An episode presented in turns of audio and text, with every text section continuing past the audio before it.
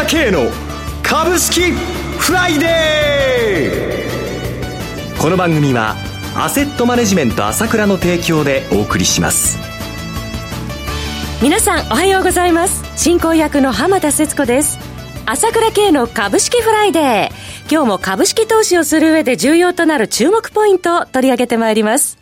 パーソナリティはアセットマネジメント朝倉代表取締役経済アナリストの朝倉慶さんです。朝倉さんおはようございます。おはようございます。よろしくお願いいたします。ますさて、昨晩のニューヨーク市場ですが、えー、指数算出以来ダウが初めて2万7000ドルに乗せまして、戻ってまいりました。乗せましたね。はい、まあ、時間の問題と思っていましたんでね。えーまあ、すでに S&P とね、えー、まあ、ナスダックの方は最高値、まあ、ダウも最高値だったわけですけれども、はい。まあ、S&P の3000含めて、えー、まあ、引け値ではね、S&P は2999ということでしたけどもね、えー、やっぱり基本的にはまあ、その米国株、強いですね。世界で一番強いし、もう、なんていうんですかね、下がる感じがしないで、私なんか見てると下がる感じしないんですけれども、はいただこれ、一般的な、こう、いろいろアンケートを見ると、だいぶね、アメリカの個人投資家なんかも弱気なんでね、うん、下がるんじゃないかっていう意見がもう半数以上なんですけれども、はい、それでもやっぱりこれだけ強いわけですから、やっぱり金余りも強力だし、まあ、経済自体も悪くないし、なんて言っても、前回も言いましたけども、この状態で利下げ確実。はい。強烈ですよね。アメリカ株式はもう FOMC での金利予想に従って動いてるというような格好になってますもんね。本当ですね。えー、もう、これ、もう金利はまだまだ下げられるし、株が下がったらどんどん金利を下げるんですね。えー、それでも下げるようだったら量的緩和もあるし、いくらでもありますからね。手段がありますもんね。まあ一時的にまた波乱っていうのはあるんでしょうけれども、はい、まあ基本的にまあ強いということですよね。政権も強いというところもありますしね。そうです。もうトランプさんがもうあれだけやってますので、はい、株に対してのプッシュっていうか圧力すごいですからね。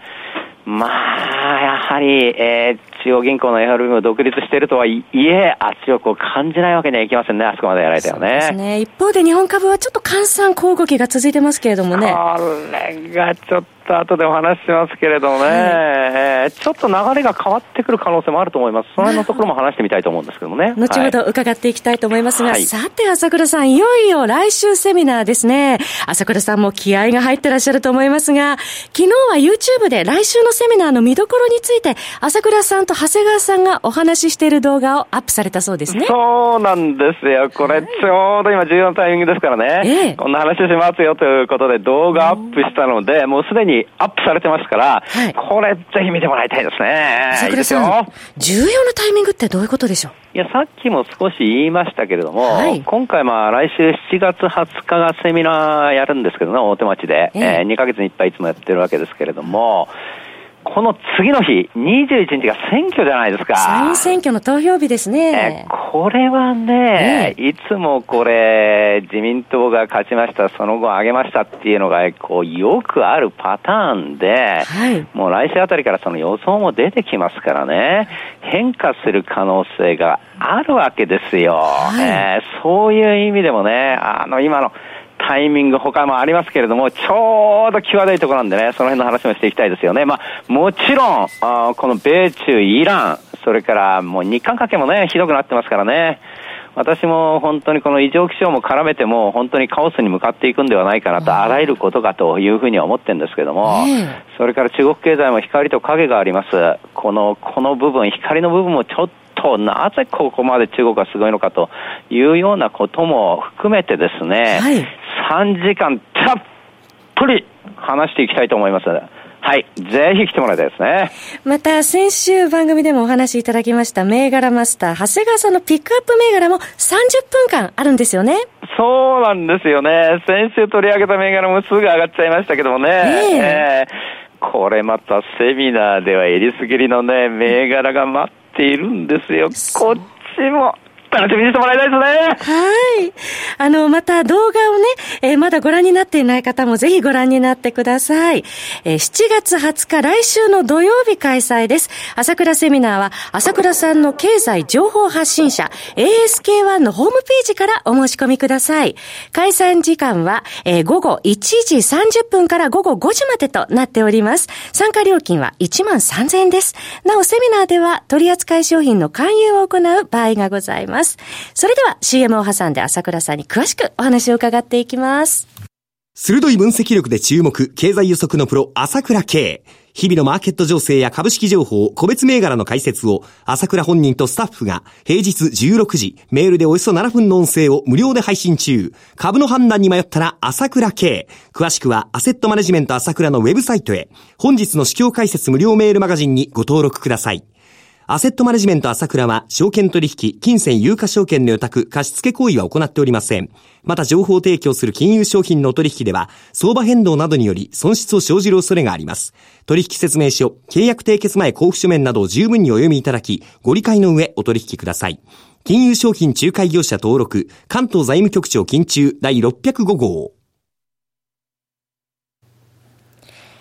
さて、朝倉さん、まあ、アメリカはパウエルプットが下支えとなる中、手堅い銘柄に資金流入続いてるんですが、一方、日本株です。ボリュームがなかなか増えてこないという状況もありますけれども、日本株の見通し、どのようにご覧になっていらっしゃいますでしょうか？そうですね、えー、このボリュームが増えないということがどうしてもネックになってまして、はい、今もね、8日連続2兆円割れということなんですけれども、売買代金ね。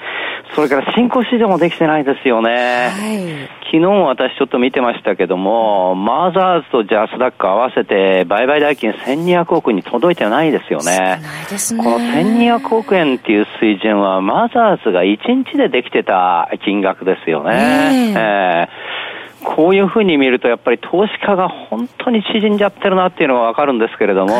えられてるはい。まあ、これやっぱり市場にもこういった、まあ、いわゆる、弊害っていうか、その様子が出てて、まあ、流動性がやっぱり低下しちゃうので、えー、やっぱり乱高下が多いですよね。一度上がってもまた下がっちゃうとかね。はい、えー、で、結局、この外部要因っていうのが見えづらいんで、中長期の資金がやっぱり入りづらいというのが今の形なんで、えー、短期売買、それも超短期売買に徹するという形の中で乱高下っていうことですよね、一部の株がね。上がった銘柄にすぐについていくというようなね、それまたすぐ下がっちゃったり、いろいろなんですけれども、は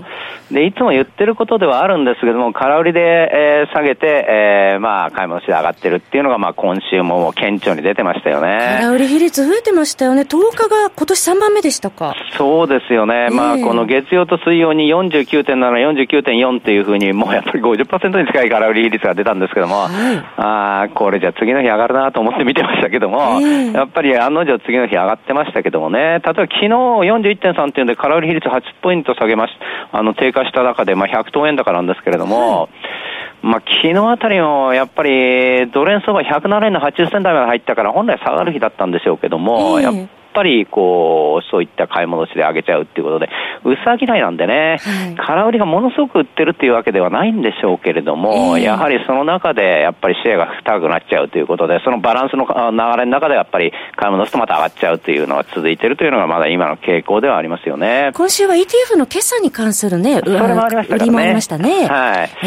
ーで、この傾向がまず一つ来週になってって変わる可能性はやっぱりあると思います。一つは、あの、受け渡し日が変わってくるということは大きいんですよね。7月16日、連休明けからですね。はい。今まで月曜に売り買いした人は木曜に決済日4日目でしたけどもね。はい。来週から3日目になりますので、はい、えー、月曜に売り買いしたが水曜と、これはもう歴史的な 変化ですよね。はい、株をやってる人にとってはね、決済日が1日早くなるわけですから。そうですね。えー、ここの関係で高速取引含めて大きく出てくるかもしれないので、この辺ちょっと注目というところだと思いますよね。そして来週は選挙控える週となりますが、そうなんです。これね、やっぱり、今この、ニューヨークダウが2万7000ドル乗せましたけども、はい、まあ、米国の金利もこの2%上下している状態で、まあ、米国の金利見てると2%あると思うかもしれないけども、えー、欧州見たらまるっきり金利ないですからね。マイナスですよね、ドイツ、ね、もうほとんどマイナスということで、主要主要国主要国はね、それでギリシャあたりで2%ちょっとでアメリカの金利と変わらないよっていう世界ですからね。はいこれじゃ金利ないですよ、世界のもの見ても。えー、あアメリカ株が買われるっていうのも非常にこの、ある意味こう、金が山ほどあるので、うんどこ行くんですかってことで、これはまあ当然のことということも一つあるわけですよね。お金どっか行かなきゃなんないんだから、あるわけだから、ね、企業だってどんどんどんどんお金が溜まってるわけでしょ、儲かってるわけだから、はい、ここを聞いてる個人だって前から見ればおお溜まってきてるわけでしょ。それどこ行くんかって考えた場合に、今だから金も上がって、まあ原油も上がって、リートも上がってきたけれども、ビットコインも上がって。上がって、まあ前も言いましたけど、はい、この中で一番手遅れてんのは、どう考えても日本の株ですね。はい、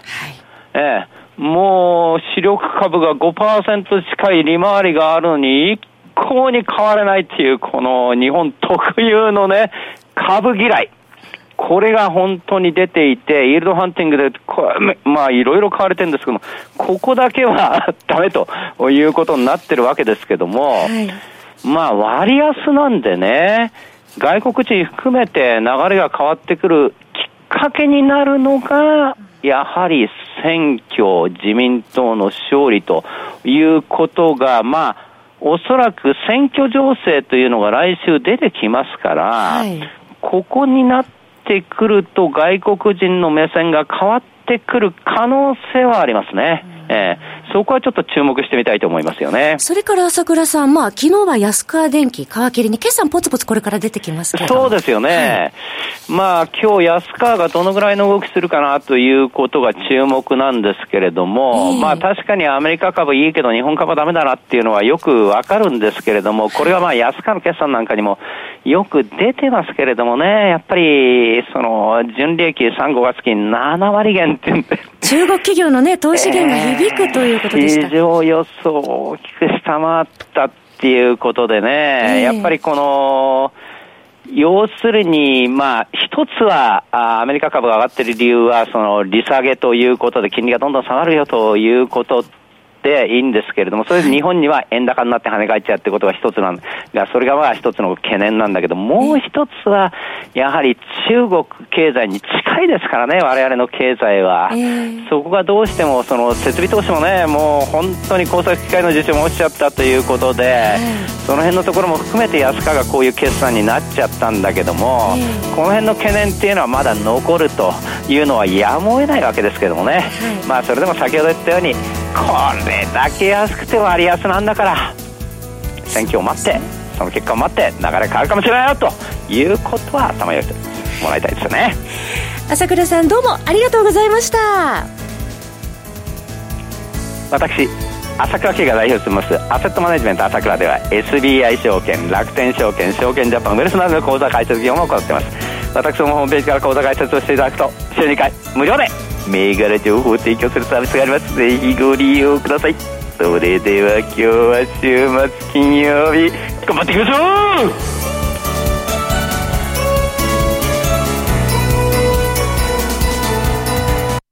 この番組はアセットマネジメント朝倉の提供でお送りしました。